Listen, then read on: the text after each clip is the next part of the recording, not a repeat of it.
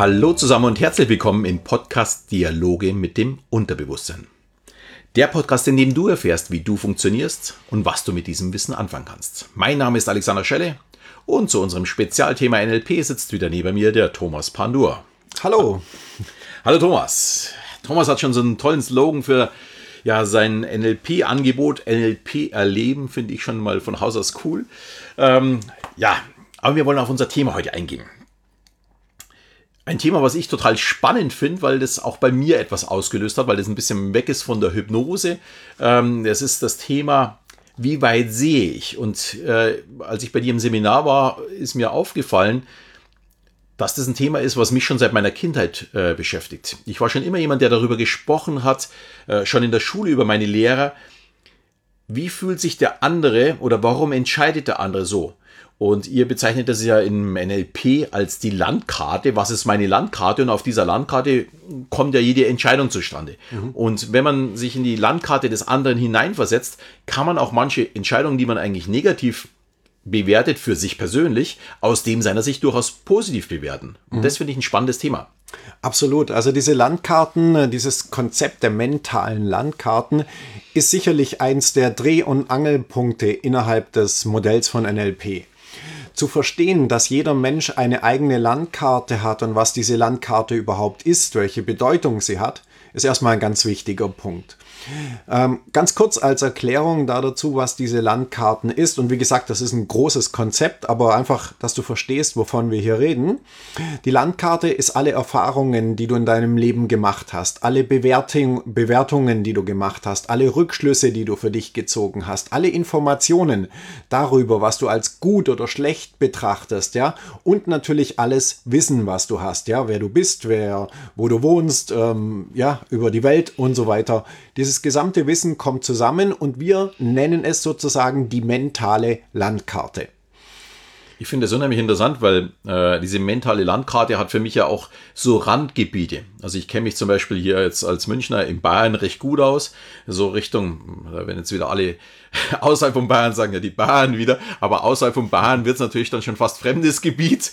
Ähm, aber ich kenne mich natürlich noch so ein bisschen aus in Hessen, in Baden-Württemberg und umso weiter ich in den Norden komme, wird natürlich mein Wissen immer geringer. Und so ist es natürlich auch mit unserem mentalen Wissen, mit dem, wie wir miteinander umgehen und was aus meiner Sicht passiert.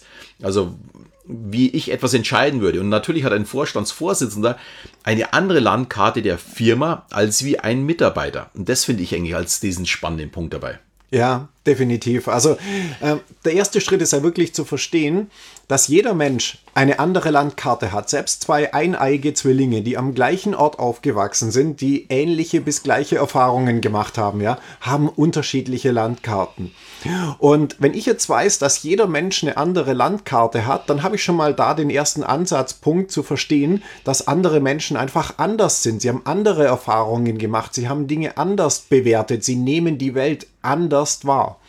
Ja, und damit kann ich wirklich eine, eine, eine Riesenanzahl von Dingen machen und es erleichtert mir mein Leben auch, weil wir grundsätzlich immer davon ausgehen, dass andere Leute sind wie wir selber. Ja, wir bieten anderen Leuten an, was wir gerne mögen. Ja, wenn du ein bestimmtes Getränk hast, zu dir kommt jemand zu Besuch, dann bietest du dieser Person vielleicht dieses Getränk an, weil du sagst, oh, das schmeckt so toll hier, möchtest du das auch haben? Ja, aber naja, das ist jetzt die Geschmackssache erstmal ja nur in Anführungszeichen. Aber auch hier zeigt es sich wieder, ja, Leute haben unterschiedlichen Geschmack. Auch natürlich hier wieder eine unterschiedliche Landkarte.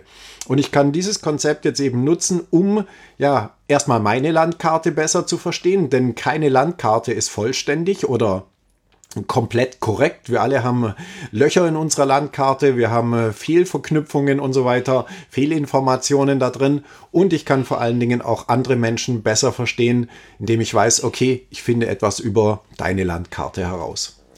Ich hoffe, dass wir dich jetzt äh, beim Zuhören nicht zu sehr verwirren, weil das mit der Landkarte ist schon ein bisschen tricky, wenn man sich damit noch nicht beschäftigt hat. Ich fand das mit dem Getränk sehr, sehr gut. Wenn man ein Kind nimmt, für das ist ja am Anfang Alkohol außerhalb jeglicher Landkarte. Man weiß, dass es besteht, aber man weiß nicht, wie der Alkohol schmeckt.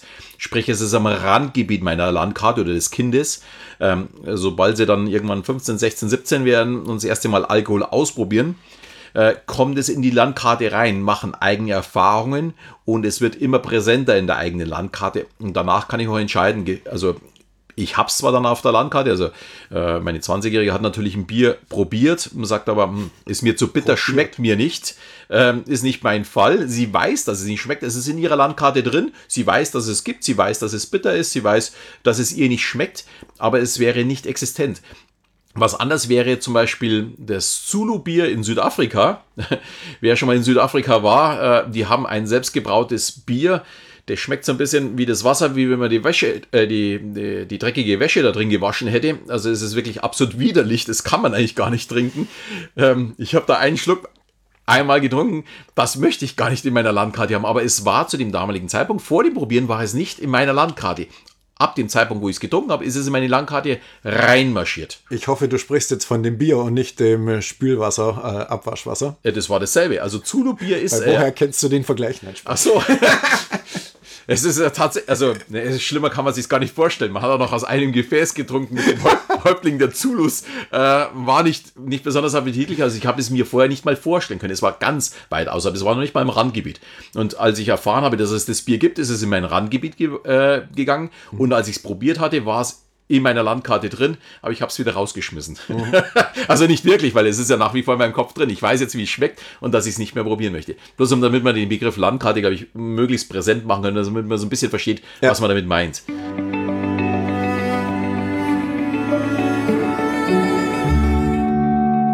Also es ist wirklich ein Konzept, wir beschäftigen uns da mehrere Tage mit, um das wirklich zu durchdringen.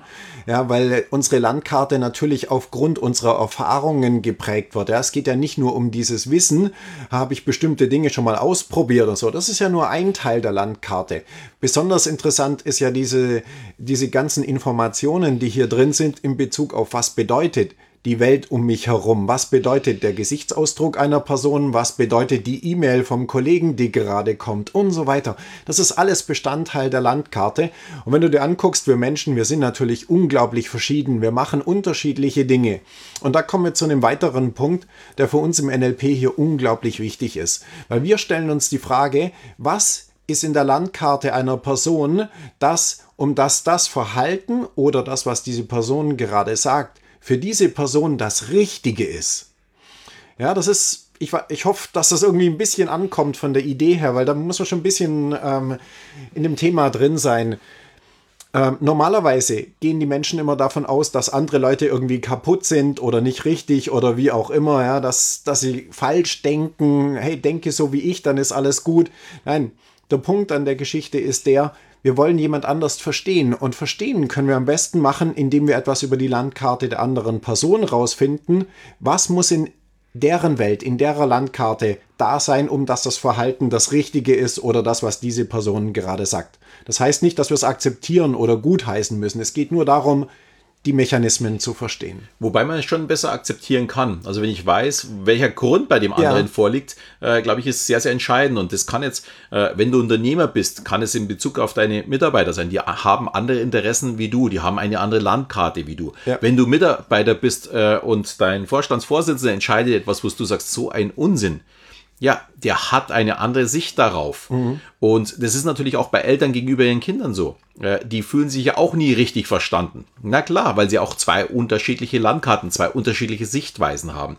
Und das trifft im Grunde genommen auch wiederum auf Videokommunikation zu. Es gibt nur wenige Menschen, die wirklich dieselbe oder eine identische. Also beim Paar ist natürlich die Landkarte sehr, sehr gleich, aber eine Frau hat wiederum eine etwas andere als wie ein Mann. Ähm, wenn ich meiner Frau sage, ey du, wir müssen jetzt langsam weiterkommen, ähm, weil sonst kommen wir zu spät, dann meine ich in die nächsten 30 Sekunden. Und sie denkt sich an die nächsten 30 Minuten. Also da ist die Landkarte etwas unterschiedlich. Also das ist jetzt ganz überspitzt gesagt, so schlimm ist es Gott sei Dank bei uns nicht mehr. Aber es war vor 20 Jahren tatsächlich noch viel, viel extremer. Man passt sich mit seiner Landkarte natürlich an. Und wenn man dann versteht, dass den anderen vielleicht was anders treiben könnte zu dem, wie er gerade entschieden hat, dann kann man es vielleicht auch leichter akzeptieren. Vielleicht ist man äh, irgendwo geschnitten worden auf der Autobahn. Ja, vielleicht waren die gerade auf dem Weg ins Krankenhaus und hatten Schwerverletzten hinten äh, auf der Rückbank liegen. Man weiß es nicht. Es muss nicht der Fall sein, aber ja. es könnte der Grund sein. Und dann kann man auch ganz anders damit umgehen. Und dann kann man auch ein bisschen relaxter mit Sachen umgehen, mit, mit für einen aus seiner Sicht vielen Entscheidungen.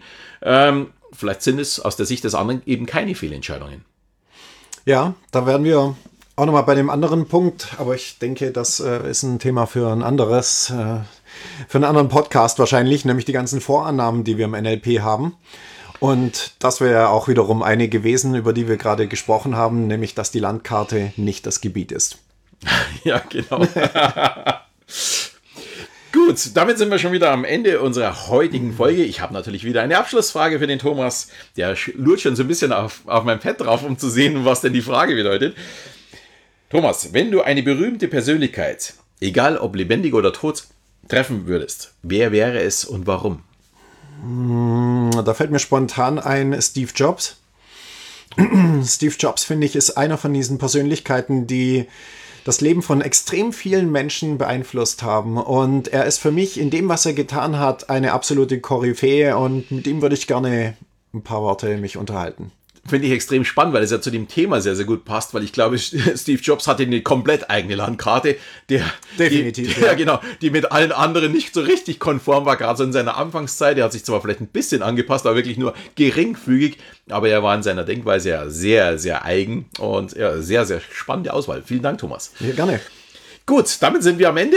Ich wünsche noch einen wunderschönen Tag. Thomas, vielen Dank an dich. Ja, vielen Dank fürs Hiersein, wie immer. Macht sehr viel Spaß mit dir, Alex. Vielen, vielen Dank und euch noch einen wundervollen Tag mit den Dialogen mit dem Unterbewusstsein. Bis zum nächsten Mal.